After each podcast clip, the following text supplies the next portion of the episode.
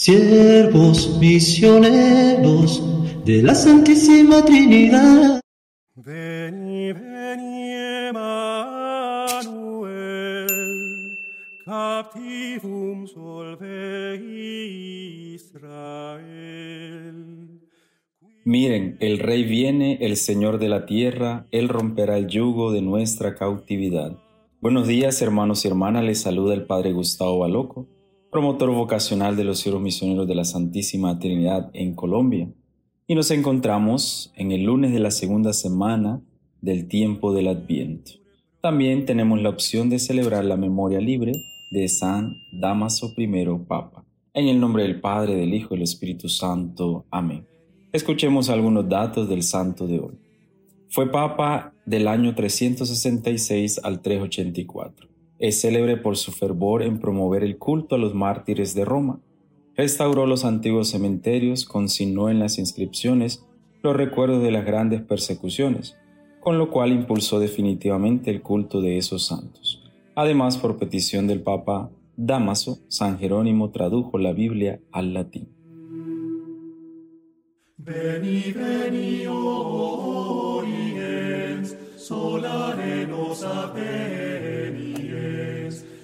Noctis de belenébulas, dias que noctis tenebras, gaude, gaude, Emmanuel, nascetur de Israel.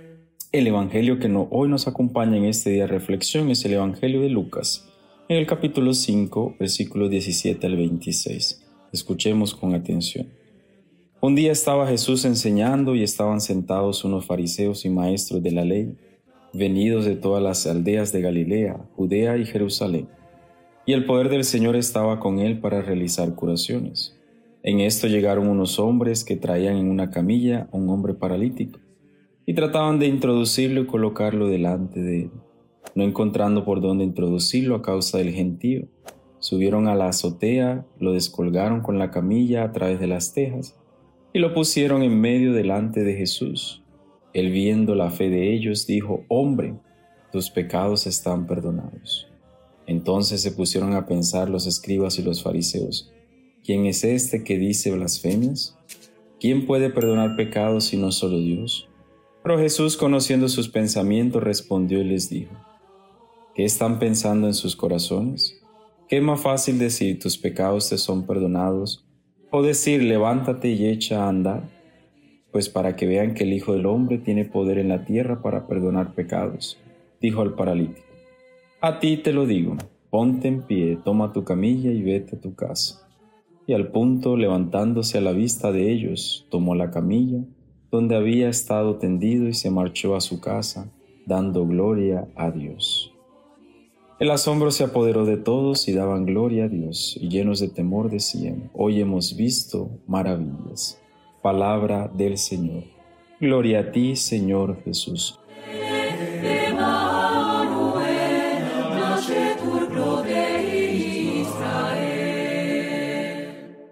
Gaude,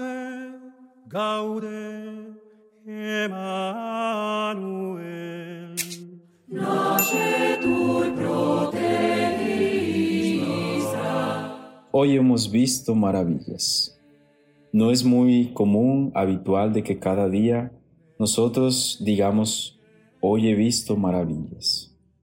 Quizá no nos detenemos a pensar de que cada día nosotros experimentamos esa misericordia y ese amor de Dios. Experimentamos esa presencia de Él. Cada día es un milagro que ocurre en nosotros, pero a veces las ocupaciones de la vida, el trabajo, el estrés, tantas cosas en nuestra mente que se nos olvida maravillarnos de lo que sucede día a día. Quizá le prestamos atención más a las cosas negativas, pero quizás no vemos aquello positivo. Y tendríamos que tener esta actitud de aquellos amigos que llevan a este paralítico hacia Jesús. Y también finalizando con la actitud del pueblo, hoy hemos visto maravillas.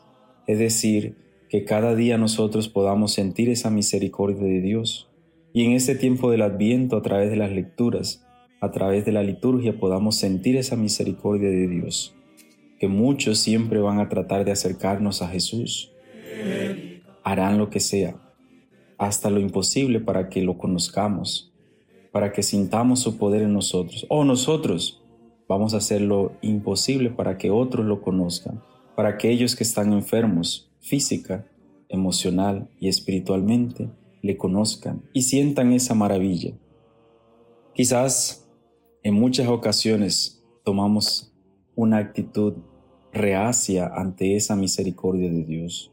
Quizás nos alejamos y a veces pensamos es que Dios se ha olvidado, es que Dios me ha dado la espalda. Pero que podamos tener esa actitud de este pueblo, maravillarnos cada día con eso que ocurre. Que el Espíritu Santo nos guíe y nos oriente para entender los misterios divinos para entender esa misericordia que viene de Dios y para que este tiempo de Adviento nos prepare para recibir al nuestro Salvador a través de su encarnación y que podamos celebrar esta Navidad con fe, con gozo y con alegría y recibir esos regalos que solo Dios nos puede dar a través de su Hijo encarnado. Amén. Y que Dios Todopoderoso nos acompañe hoy y siempre, el Padre, el Hijo y el Espíritu Santo. Amén. Buen comienzo de semana en este comienzo de la segunda semana del tiempo del Adviento. Amén.